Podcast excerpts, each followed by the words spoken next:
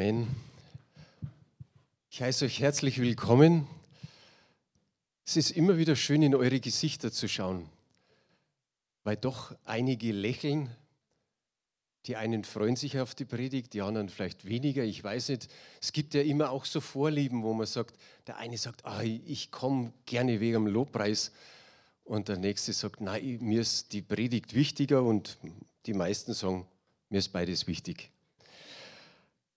Mir ist in den letzten Tagen eine Person eingefallen, der Mann ist schon lange tot. Peter Brasselsberger. Ja, ein paar kennen ihn noch. Peter Brasselsberger. Es war ein Obdachloser, der ist viele Jahre in unsere Gemeinde gegangen. Und Peter hat wirklich gesagt, das ist meine Gemeinde, das ist meine Familie. Er ist nicht im Gottesdienst irgendwo in der letzten Reihe gesessen, sondern er war immer mittendrin. Und er hat eine Vorliebe gehabt für Lederhosen, aber er hat eine kurze Lederhosen getragen. Kurze so ab dem Frühjahr bis in den Herbst rein. Er hatte zwar ein Zimmer am Sendlinger Torplatz, aber er schlief gerne draußen. Und er war unter der Woche, war auch noch hier. Die Karin kann ein Lied davon singen, die hat immer ja, seine Kleidung gewaschen, die hat ihm ein Lieblingsessen gemacht. Jetzt ratet mal, was das war.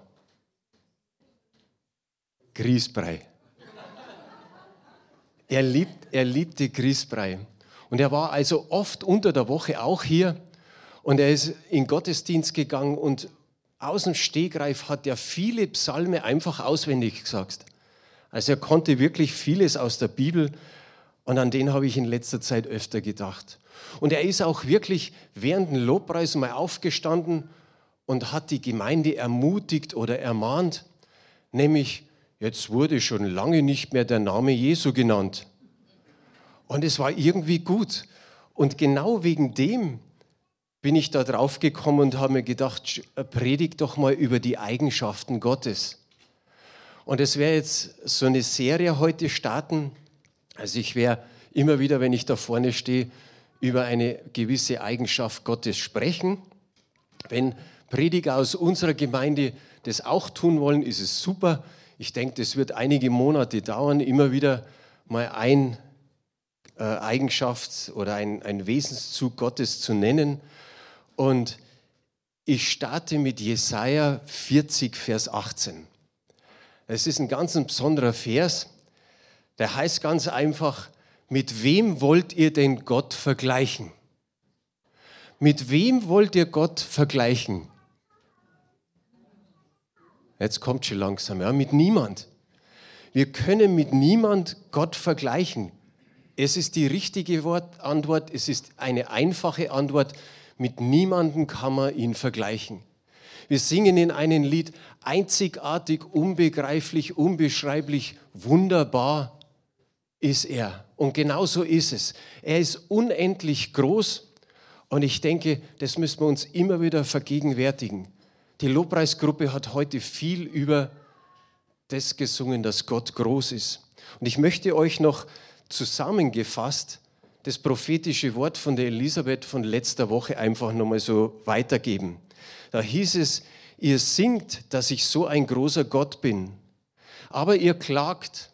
Ihr klagt über Umstände, ihr klagt, dass ich zu spät eingreife, ihr klagt über dies und über jenes. Vergesst, vergesst ihr denn, wie groß ich bin? Ihr klagt und wenn ihr klagt, macht ihr mich klein. Habt ihr vergessen, was Jesus, mein Sohn, für euch getan hat? Er ist für euch, eure Sünden gestorben. Er ist für euch ans Kreuz gegangen. Er ist auferstanden und er lebt. Und ich, ich bin immer noch derselbe, gestern, heute und in alle Ewigkeit. Ich bin der mächtige und große Gott. So in etwa ganz kurz zusammengefasst. Wenn jemand Notizen macht über die Predigt, dann schreibt ihr eins auf, Jesaja 40. Jesaja Kapitel 40, ab Vers 12, da wird über Gott gesprochen oder Gott spricht selbst, wie groß das er ist. Das musst du jetzt heute nicht während dem Gottesdienst so heimlich lesen, sondern lies es wirklich zu Hause. Da wirst du beflügelt, wenn du liest über die Größe Gottes. Und ich glaube, je mehr wir Gottes Größe kennenlernen, desto mehr werden wir ihn lieben, desto mehr werden wir über ihn staunen und desto mehr werden wir geistlich wachsen, wenn wir immer wieder so vor unseren Augen haben seine Größe. In 1 Samuel 2, Vers 3, da steht, da ist es der Lobgesang der Hannah, denn der Herr ist ein Gott des Wissens und von ihm werden die Taten gewogen. Er Gott des Wissens. Es geht heute, und das ist die Überschrift, die Allwissenheit Gottes. Die Allwissenheit Gottes ist eine der Eigenschaften, die wir mit unserem begrenzten oder wir begrenzte Wesen mit unserem 1,4 Kilogramm schweren Gehirn irgendwie nicht verstehen können. 1,4 Kilogramm. Meine Frau hat mir mal so eine Geschichte erzählt. Äh, sie hatte in der Schule einen Lehrer und das war so ein Frauenhasser. Und er wollte es natürlich den Mädchen zeigen. Entschuldigung.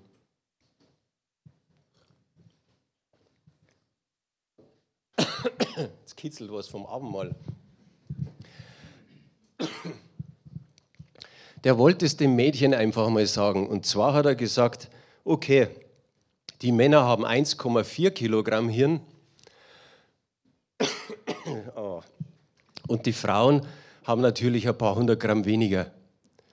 Und das war immer so seine Aussage, damit er die Mädchen irgendwie klein machte. Aber ich denke, auch mit weniger Gehirn, da habe ich auch vor kurzem eine Geschichte gehört, kann man genauso viel wissen wie alle mit 1,4 Kilogramm. Dass Gott ein Wissen hat, über das er verfügt, das von Ewigkeit zu Ewigkeit ist, das ist für unsere für unser Verständnis manchmal schwer zu begreifen, einfach zu groß für uns. Aber zu wissen, dass diese Allwissenheit von Gott da ist, ist eigentlich ein großer Trost. Wir wissen, Gott kann nichts überraschen und er macht auch keine Fehler. Wie viele Fehler machen wir am Tag? Hat da schon jemand noch mal mitgezählt? Ah, wenn man so am, am, Tagesende oder eben in der Nacht mal so nachdenkt, dann muss es nicht unbedingt eine Sünde sein, sondern einfach Fehler zu machen. Ob im Haushalt, im Beruf, mit Freunden, dass du unterwegs bist, irgendwas ist immer verkehrt. Und das ist das Gute, dass wir wissen, dass Gott keine Fehler macht. Er weiß sozusagen alles. Und ich habe heute eine kleine Auflistung gemacht von dem, was Gott alles weiß. Und es, ich denke, das ist wahrscheinlich einfach nur so ein Bruchteil, denn Gott weiß so viel mehr, als wir wissen. Und wir beginnen mit Matthäus 10, Vers 30. Nun aber sind auch eure Haare auf dem Haupt alle gezählt. Hast du das schon mal bedacht? Wenn ich mir das vorstelle, schau einfach mal den Nachbarn an. Vielleicht hast du Glück, dass er ein paar weniger Haare hat, aber, aber eigentlich muss man staunen, dass man so viele Haare am Kopf trägt. Und das weiß Gott einfach. Ich habe mal nachrecherchiert, angeblich haben die Rothaarigen ungefähr 75.000 Haare, die Dunkelhaarigen haben ungefähr 100.000 und die Blonden bis zu 150.000. Also das ist so erwiesen worden, aber Gott hat schon lange vorher gewusst, da haben wir noch gar nicht rechnen können, da hat Gott es schon gewusst. Was auch sehr bewegend ist, ist der nächste äh, Vers im Psalm 56, Vers 9. Da heißt es, du siehst doch, wie lange ich schon umherirre. Jede Träne hast du gezählt, ja alle sind in deinem Buch festgehalten. Das ist die Hoffnung für alle Übersetzungen. Ich finde, das ist wunderbar ausgedrückt. Jede Träne hat er gezählt. Kannst du dir das vorstellen? Jede einzelne Träne. Und es steht auch noch, alle sind in deinem Buch festgehalten. Ich habe mir gedacht, ist es wirklich dann so in dem Buch des Lebens drin oder hat er da ein Tränenbuch oder was hat Gott da noch an, an Büchern, um einfach das zu wissen, wie viel Tränen jeder Einzelne geweint hat? In der Luther-Übersetzung heißt es, ohne Zweifel, du zählst sie. Vor, die vorletzte Predigt ging bei mir über Zweifle nicht. Und der David kann hier einfach ausdrücken, ohne Zweifel, du zählst sie. Also da ist keine irgendwie vergessen. Und ich denke, alleine das, dass Gott so ein großes Interesse für uns hat, Notiz nimmt, wie viele Haare du am Kopf trägst, wie viele Tränen du schon geweint hast, ich finde es genial.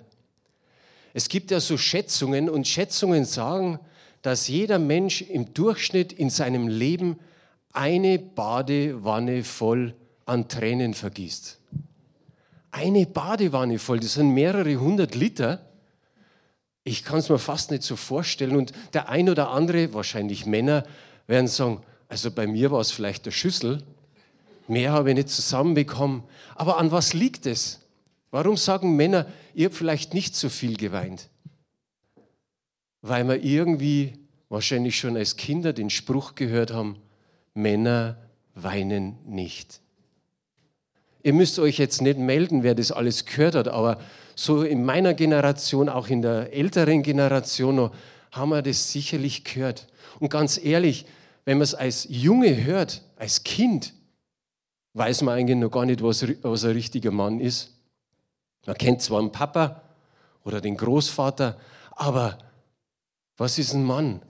Und du hörst schon als Kind, Männer weinen nicht. Meine Frau hat gesagt, es war einer der Gründe, warum sie mich genommen hat, weil ich weinen konnte. Ich konnte weinen. Und ich kann mich noch gut erinnern, wie ich meine Frau kennengelernt habe, wo sie noch meine Freundin war. Meine Oma lag im Krankenhaus, hatte Krebs und ich habe mir gedacht, okay, ich nehme meine vielleicht zukünftige mit und stelle sie meiner Oma vor. Elisabeth blieb nur vor der Tür stehen. Ich bin reingegangen und ich sah, dass meine Oma so richtig schlecht beieinander war. Und irgendwie konnte ich es da nicht so übers Herz bringen, meine Freundin ihr vorzustellen und haben mir gedacht, okay, das mache ich beim nächsten Mal. Aber dann ist meine Oma gestorben, ziemlich schnell. Und das hat mich berührt. Zum einen, dass meine Oma gestorben ist, zum anderen aber, dass ich meine zukünftige ihr nicht mehr zeigen konnte. Viele Tränen werden ungesehen geweint. Da, wo keiner Notiz nimmt. Aber Gott nimmt Notiz. Gott weiß, wie ich vorher gesagt habe, um jede Träne. Und wenn man sagt, ungesehen geweint, wie viel weinen über, ihre Ehe, wie viel weinen über ihre Kinder oder über irgendeinen Schmerzen, Leid oder was auch immer in ihrem Leben gerade ist, eine Krankheit, wie viel weinen da? Gewaltiger wird es noch, wenn wir uns Psalm 147, Vers 4 anschauen. Da heißt es, er zählt die Zahl der Sterne und er ruft sie alle mit Namen. Wow. Wenn man das so hört, man kann sich gar nicht vorstellen. Der Weltraumsatellit Gaia hat 1,8 Milliarden Sterne in unserem Sonnensystem registriert. 1,8 Milliarden Sterne.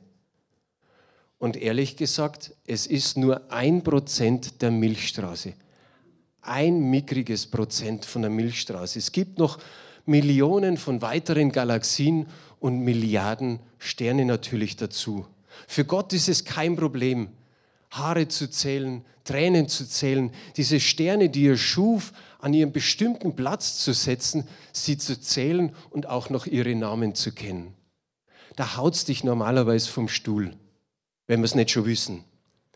Und es ist das Wunderbare, dass wir über Gott immer wieder staunen können, zu sagen, wow, er kennt sie sogar noch mit Namen. Er ruft sie auf. Und wenn mich nicht alles täuscht, hat, oder, hat der Ronny so vor Jahren einmal über Jesaja 40 gepredigt. Da steht es dann auch nochmal in, die, in diese Richtung.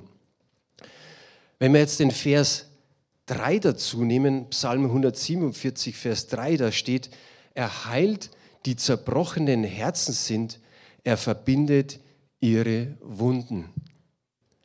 Hey, Gott ist so groß, er zählt die Haare, die Tränen, die Sterne, er kennt sie mit Namen, aber du bist ihm wichtig und er, er hat ein Interesse an deinen Sorgen, an allem, was, was dich irgendwie bewegt. Und wie wunderbar ist es, dass er sagt, okay, schau mal, ich weiß eigentlich die, die unwichtigen Dinge um dich herum, weiß ich schon. Und wie wichtig bist du mir? Ich habe mir so vorgestellt, wenn man einen Brief schreiben würde an einen hohen Politiker, vielleicht einen Oberbürgermeister, einen Kanzler oder, oder einen Bundespräsidenten und würde da mein, meine Probleme reinschreiben, ich glaube, er würde sowieso nicht lesen und es würde keine Antwort kommen. Es würde keine Notiz davon genommen werden. Aber Gott nimmt Notiz davon. Er weiß alles. Und das Schöne ist, er weiß auch unsere Worte. Er weiß unsere Gedanken. Ihr kennt alle den Psalm 139. Die ersten sechs Verse ist einfach die Allwissenheit Gottes beschrieben. Und im Vers 2 und im Vers 4 heißt es, ich sitze oder stehe auf, so weißt du es. Du verstehst meine Gedanken von ferne. Denn siehe, es ist kein Wort auf meiner Zunge, dass du, Herr, nicht alles wüsstest. So dieses Ich sitze oder stehe auf, das bedeutet eigentlich vom Aufstehen in der Früh bis eigentlich wieder in den Abend, wenn du ins Bett gehst, dass Gott eigentlich die, ständig da ist und alles weiß von dir. Wenn es dann heißt, er weiß die Gedanken von ferne, kann ich mir vielleicht vorstellen, dass man zur damaligen Zeit gedacht hat, ja, Gott ist da oben im Himmel und ich bin da unten und er wird schon nicht alles merken. Aber David schreibt es ganz klar, Du kennst die Gedanken von ferne.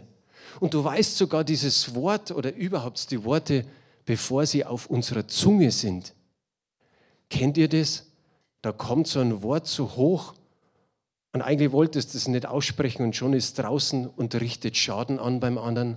Du verletzt den anderen und genau das ist es, was uns oft passiert.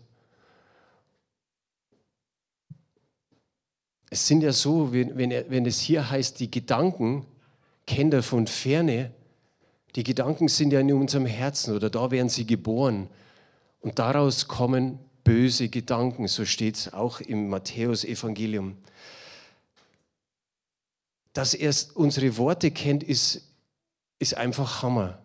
Und da gibt es einen Bibelvers in Matthäus 12, 36, da steht, ich sage euch aber, dass die Menschen Rechenschaft geben müssen am Tage des Gerichts von jedem nichtsnutzigen Wort, das sie reden. Letztes Mal habe ich am Ende von der Predigt gesprochen über Offenbarung. Und in der Offenbarung heißt es ja an einer Stelle, er wird alle unsere Tränen abwischen. Dann habe ich ein bisschen Spaß gemacht und habe gesagt, ich möchte wissen, wie groß dieses Taschentuch ist wenn er alle unsere Tränen abwascht, und jetzt haben wir gehört, der ganze Badewanne voll, so pro Nase, und wie viel werden eines Tages vor ihm erscheinen? Und er wischt ab und wischt ab. Ist natürlich menschlich, wenn man sowas denkt. Aber auch hier bei diesem Wort kann man menschlich denken und sagen, am Tage des Gerichts müssen wir Rechenschaft ablegen von jedem nichtsnutzigen Wort. Wie viel muss sich Gott da anhören, wenn jeder eines Tages vor ihm steht? Boah, wie gesagt, ist, ist so ein menschlicher Gedanke. Überhaupt die Gedanken, die wir in uns haben und die böse sind.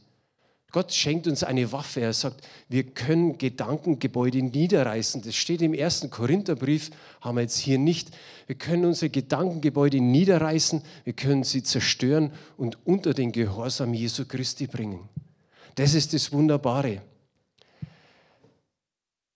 Wenn man länger verheiratet ist und wenn man nochmal so an diese Gedanken denkt, wenn man länger verheiratet ist, ich denke, da brauchst du schon mal 10, 20, 30 Jahre oder so, dann kann der Partner teilweise die Gedanken des anderen lesen.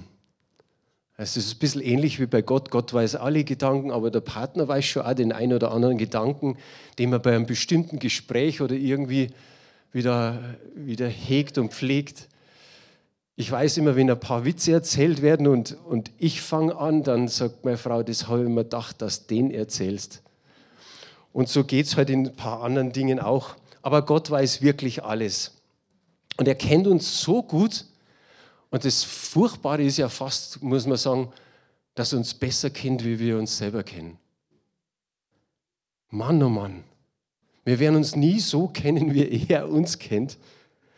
Und das ist schon ein Hammer. Und manchmal geht es auch so, dass wir sagen, wir wissen gar nicht, wie wir beten sollen. Jetzt wissen wir, dass der Heilige Geist uns hilft.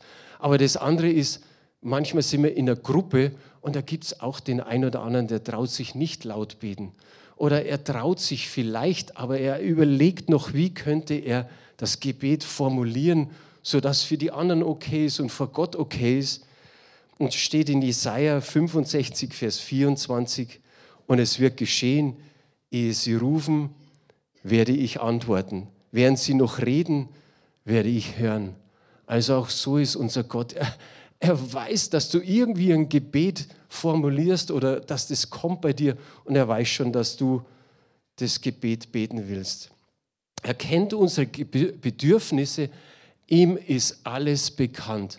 Und ganz ehrlich, ist es nicht wunderbar, gerade in unserer heutigen Zeit, dass er alles weiß?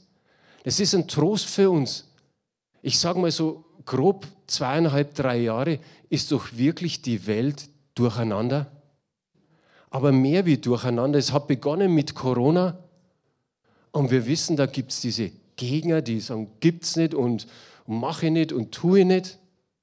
Und dann gibt es die anderen, die total ängstlich sind, die sich daheim einsperren und, und nicht mehr rausgehen oder wenn dann nur noch mit Maske und voll geimpft und was alles so gibt. Und der Rest ist irgendwo zwischen diesen beiden. Und es ist die ganze Welt, die ganze Gesellschaft wird durcheinander geschüttelt. Der eine denkt so, der andere denkt so, aber irgendwie ist es nicht mehr so wie vorher. Ich habe mir letztes Mal gedacht, wie ich ins Fitnessstudio gegangen bin, wow, diese letzten zweieinhalb Jahre, weil ja Fitnessstudio auch öfter geschlossen war oder man wollte da nicht hingehen, habe gesagt, gerade da, wo, wo du deine Übungen machst und richtig auspustest, äh, muss man nicht unbedingt in das Fitnessstudio gehen. Aber man, ich habe gemerkt, habe gedacht, ich bin mehr so fit wie vor drei Jahren, möchte es aber irgendwie wieder erreichen. Aber es hat irgendwas damit getan. Wie viele Menschen sind nicht in einem Fitnessstudio, die halt einfach nur daheim sitzen und dahin vegetieren. Und dann kam der Krieg. Ich sage, ich glaube, dass uns in Europa weniger gejuckt hat, tut mir leid, wenn ich es so sagen muss, wenn in Afrika irgendwo ein Krieg war. Aber jetzt dieser Krieg, der beschäftigt die ganze Welt. Der bringt alles ins Wanken. Und da ist die Inflation, da ist die Energiekrise. Man, man hört bloß noch, wie viel doppelt, dreifach und zehnfach man Energie dann in Zukunft zahlen muss. Und ich denke, das ist ein Trost, wenn Gott da ist. Und wenn, wenn wir einfach wissen, dass wir sagen, er versorgt uns.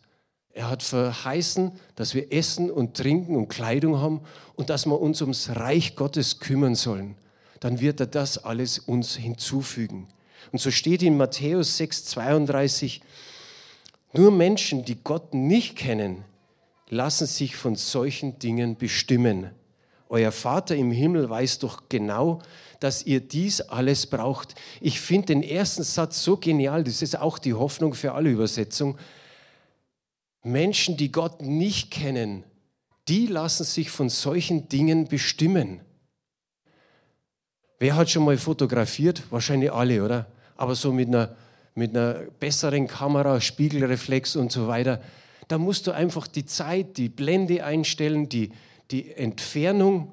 Natürlich gibt es Automatik, aber wenn man es mal lernen tut, ist es schon gut. Und das bedeutet ja, wenn es hier heißt, lassen sich von solchen Dingen bestimmen. Ich habe diesen Umstand, ich habe den so im Fokus, wie bei einem Porträt, wo ich sage, okay, das Gesicht muss scharf sein und alles davor und alles dahinter unscharf. Und das kannst du mit der tiefen Schärfe einfach so einstellen. Wichtig ist für uns, wenn Jesus dahinter steht, hinter dem Problem, dass wir das neu einstellen, die Tiefenschärfe neu einstellen, dass Jesus scharf gestellt ist in dem Sinn und das andere, das Problem, der Umstand unscharf ist. Ist es so? Vertrauen wir Gott, dass, es, dass er uns durchbringt durch die ganze Zeit? Ich denke ja. Okay, wir sind in einer gefallenen Welt und wir finden viel ärgerlich und wir, wir können es nicht verstehen, aber es ist so, dass auf der einen Seite Hungersnöte gibt und auf der anderen Seite sind Gelage, sind Völlerei, sie ist Fressen und Saufen. So schreibt es die Bibel. Das ist traurig. Ein letzter Gedanke noch zu dem Thema der Gott des Wissens. Rückt mir, wie ich vorher gesagt habe, Jesus mehr in den Fokus. Er hat alles miterlebt. Er hat erlebt, sich auch einsam zu fühlen. Im Psalm 69, äh, Vers 21 steht, die Schmach bricht mir mein Herz und macht mich krank. Ich warte, ob jemand Mitleid habe, aber da ist niemand und auf Tröster, aber ich finde keine. Ich spreche öfter über Hiob. Hiob, dem ging es echt dreckig. Aber man muss auch seine Feinde, auch seine Freunde erwähnen. Und ja gut, da wissen wir auch, Hohn und Spott, da war viel Arges, aber das Gute war am Anfang. Als sie gewusst haben, wie er leidet, sind sie gekommen. Und es hieß, sieben Tage und sieben Nächte saßen sie bei ihm ohne Worte. Sie litten mit ihm mit und haben nichts gesagt. Wie gut tut es oft, wenn einer einfach bei einem ist. Gut, wir freuen uns natürlich auch über tröstende Worte und so weiter. Aber ich denke da an die Hanni, die ja vor zehn Tagen an der Hüfte operiert worden ist. Es war Freitag vor einer Woche. Am Samstag rufen wir sie an und dann erzählt sie uns und sagt, wow, die war so gut, die Operation, und mir geht so gut, ich würde am liebsten morgen schon in die Gemeinde kommen. Aber das geht ja nicht. Jetzt kommt sie morgen auf Reha, aber sie hat am Telefon geschwärmt und sie hat gesagt, ich habe so eine wunderbare Gemeinde. Die Gemeinde ist so gut. Und der Hauskreis und so weiter, danke für die Gebete und alles auch das ist einfach wunderbar, wenn man das immer, immer wieder hört und weiß, dass man da jemand hat, der mitleidet, der mitkämpft, der mitbetet. Wir haben ja unseren Gemeindetag. In sechs Tagen ist es soweit. Und wir treffen uns hier im Haus und ich vergleiche das gerade in den letzten Tagen mit, mit einem Trainingslager mit den Fußballern. Ich war ja Fußballer und wir sind öfter ins Trainingslager gegangen. Das war eigentlich gar nicht so lustig in dem Sinn. Du musst dreimal am Tag trainieren und du rennst da damals noch mit den Lenore-Flaschen, jetzt habe ich Werbung gemacht, die so vier Liter oder fünf Liter reingegangen in jede Hand und dann spurtest du von einer Eckfahne zur Diagonal rüber zur anderen Eckfahne und das wieder zurück. Und irgendwann werden die Arme lang. Aber du sitzt am Abend da nach drei Training und bist fix und fertig. Und dann sagt der Trainer, heute dürft ihr ein Bier trinken zum Abendessen. Und wir haben das Bier getrunken und gleich ins Bett, weil wir, wir waren fix und alle. Aber was das Schöne war an der ganzen Sache, es hat uns als Freunde zusammengeschweißt. Wir nannten dieses Trainingslager Schweißkurs. Es hat uns zusammengeschweißt. Wir waren richtige Freunde. Uns hat nichts auseinandergebracht. Und ich glaube, der Gemeindetag, das ist auch so ein Schweißkurs. Das ist aber, da ist aber die Liebe Gottes das Mittel, das uns zusammenschweißt. Es ist nicht irgendwas anderes, was fußballtechnisch ist. Wenn du trauerst, auch das kennt Jesus vollkommen. Matthäus 14, Vers 13. Als das Jesus hörte, entwich er von dort in einem Boot in eine einsame Gegend allein. Was hat Jesus da gehört? Er hat gehört, dass der Johannes der Täufer getötet wurde. Und ihr wisst, er hat es zack gemacht, die haben ihm den Kopf abgehackt. Und das hat Jesus erfahren. Und das heißt einfach, er entwich einer, mit dem Boot an einem einsamen Ort und trauerte. Er trauerte auch um Lazarus, da heißt es im Johannesevangelium, haben wir jetzt hier nicht, aber einfach so ganz kurz, Jesus weinte, als er all das hörte, was um Lazarus Tod herum geschehen ist. Leide, du kennst es vielleicht auch, du hast einen Menschen, der dir sehr, sehr nahe steht und da stirbt mal jemand. Mutter, Vater, Geschwister oder so.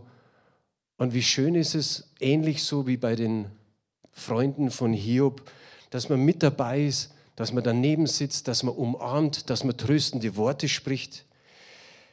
Leidest du an Krankheit? Auch Jesus hat sich damit identifiziert. Matthäus 8, Vers 16 und 17. Als es aber Abend geworden war, brachten sie viele Besessene zu ihm. Und er trieb die Geister aus mit seinem Wort. Und er heilte alle Leidenden, damit erfüllt wurde, was durch den Propheten Jesaja geredet ist, der spricht: Er selbst nahm unsere Schwachheit und trug unsere Krankheiten. Amen. Hast du das Gefühl, dass dein, dein Dienst, dein Werken, dein Wirken vom Herrn sinnlos ist? Oder dass du sagst, naja, bisher habe ich eigentlich fast bloß Ablehnung erfahren? Auch das kennt Jesus. In Jesaja 49, Vers 4 steht: Ich aber sagte, umsonst habe ich mich abgemüht, vergeblich und für nichts meine Kraft verbraucht. Doch mein Recht ist bei dem Herrn und mein Lohn ist bei meinem Gott.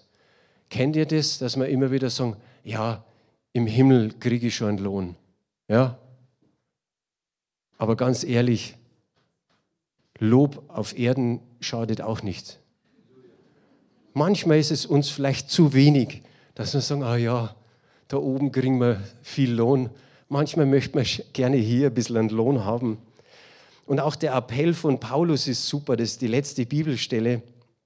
1. Korinther 15, Vers 58. Daher, meine geliebten Brüder, seid fest und unerschütterlich, alle Zeit überreich in dem Werk des Herrn, da ihr wisst, dass eure Mühe im Herrn nicht vergeblich ist.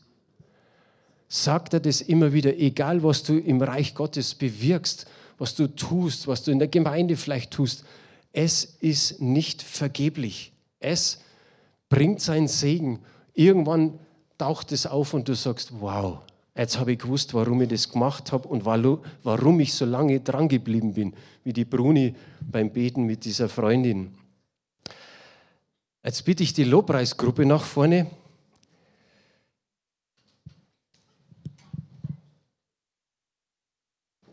Sieh diese, diese Allwissenheit von Gott. Sieh das nicht so, als wenn du sagst, oh, ich werde ständig überprüft. Ständig sind Gottes Augen auf mich gerichtet und er schaut jetzt, ob ich alles richtig mache, ob ich nicht, ob ich nicht mehr sündige und so weiter. Sondern sieh Gottes Allwissenheit einfach so, dass, er, dass, dass du ermutigt bist, dass er immer wieder weiß, einen Weg für dich, wo er dich führt, wo er Dinge erledigt für dich, wo er, wo er dir hilft, wo er einfach deinen, seinen Segen ausgießt, weil er merkt, oh, jetzt brauchst du einen besonderen Segen oder jetzt brauchst du einen besonderen Trost. Gott ist ständig da. Wir können sagen, wir haben einen wunderbaren Gott des Wissens. Er hat so ein großes Interesse, und ich sage jetzt einfach mal so, an uns kleinen Geschöpfen dass er so groß interessiert ist, wie ich vorher aufgezählt habe. Gerade das mit den Haaren, Tränen und Sternen und so weiter. Dass er ständig da ist und dass er immer wieder weiß, okay, jetzt brauchst du einen Schubs. Jetzt brauchst du mal ein bisschen ein Klopfen an dein Herz, weil da irgendwas verkehrt ist. So ist Gott. Ich sage immer so, ein Ausdruck beim Heiligen Geist ist, dass er Gentleman ist. Er, er tut nicht einfach, er haut dir nicht irgendwie, sondern er, er ist einfühlsam, er ist sensibel und er ist wirklich wunderbar. Wenn ich an den Eingangsvers denke, der wird jedes Mal kommen, wenn ich predige. Mit wem wollt ihr Gott vergleichen? Mit niemand. Mit niemand. Und aus dem Grund habe ich mir gewünscht, habe Christopher diese Woche angerufen, habe gesagt, wir brauchen das Lied, wer ist wieder Herr? Es gibt niemand, wer ist wieder Herr? Er ist stark und mächtig. Und später heißt dann, steh auf und preist ihn. Und ich denke, das ist so wunderbar. Vielleicht können wir es sogar versuchen, dass wir am Anfang des Liedes noch im Sitzen singen. Und wenn es dann heißt, steh auf und preist ihn, dass wir in dem Moment alle aufstehen, das, das zeigt Wirkung, nicht nur beim Herrn selber, sondern auch beim Feind, wenn der Gemeinde aufsteht. Amen. Amen. Amen.